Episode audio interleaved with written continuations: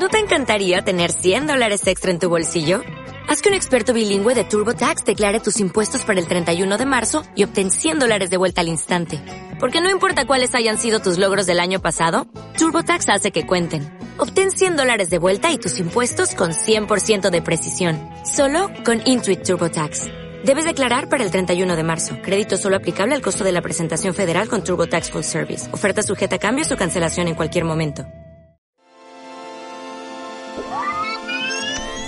Bienvenidos al podcast de Grupo Sierras, el lugar donde encontrarás las soluciones que tu negocio necesita para triunfar en el mercado nacional e internacional.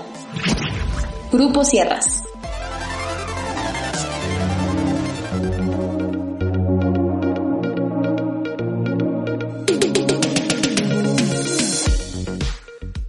¿Qué tal? Muy buenos días a todo nuestro auditorio. Muchas gracias por acompañarnos en una edición más de nuestro podcast de Grupo Sierras. Mi nombre es Roberto Tello y el día de hoy vamos a hacer un breve análisis de los resultados de la famosa revocación de mandato promovida por el presidente López Obrador. Como era de esperarse, los resultados de la revocación de mandato cumplieron con lo pronosticado.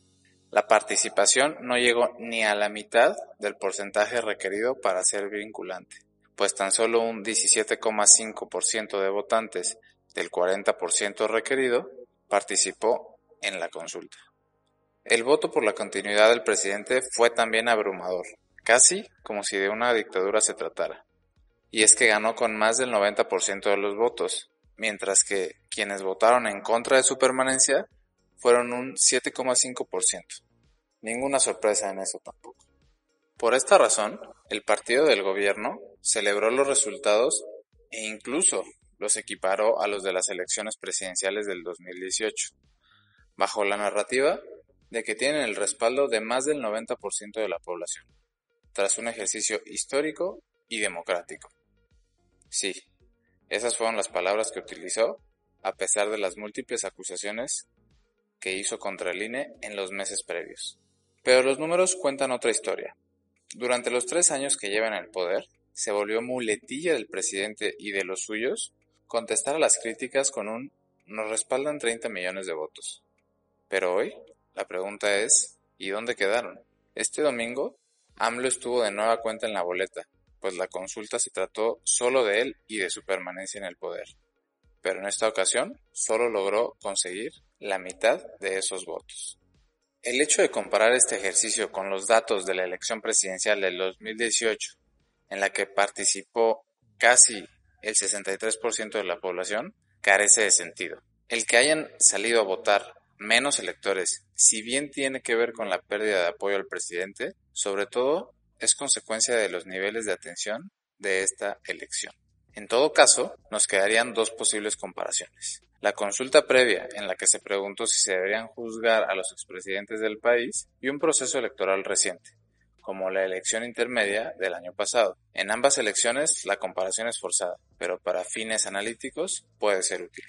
En la consulta sobre los expresidentes en términos comparativos, tiene la ventaja de que había sido organizada también por el INE y que tenía un número de casillas similar pero la afluencia fue tan solo del 7% sobre el listado nominal, 10 puntos porcentuales por debajo de lo que se obtuvo en esta consulta, lo que nos deja con la elección intermedia del año anterior como punto de referencia. Nuevamente, hay diferencias considerables con la consulta de revocación, fundamentalmente porque en la de 2021 se votó por el Congreso Federal. Sin embargo, en términos de participación, se llegó al 53% de la votación, la más alta para una elección intermedia en tiempos recientes en nuestro país. Por este y otros factores, como que el presidente no estaba en la boleta, la elección no es del todo comparable. Lo cierto es que sus seguidores disminuyen año tras año. En 2018 llegó a la presidencia con 30 millones de votos con un 63% de participación. En las, en las elecciones intermedias de 2021, su coalición alcanzó poco más de 17 millones con un 53% de participación, mientras que en la presente campaña apenas alcanzó 16 millones y solo un 17,5% de participación. por lo que se puede deducir que la nueva mayoría ya no está con él, pues de estarlo, habrían participado en su ratificación, perdón, revocación de mandato. Si bien el resultado de esta consulta puede tener muchas lecturas, dependiendo, claro, la interpretación que cada uno quiera darle, el resultado sorprendió por donde menos esperaba, su similitud con la elección intermedia de 2021, marcando sin duda una tendencia para la elección presidencial de 2024. Como siempre, muchas gracias a todos nuestros lectores y escuchas que nos siguen a través de nuestro blog, podcast y en nuestras redes sociales de Grupo Sierras. Un abrazo y hasta la próxima.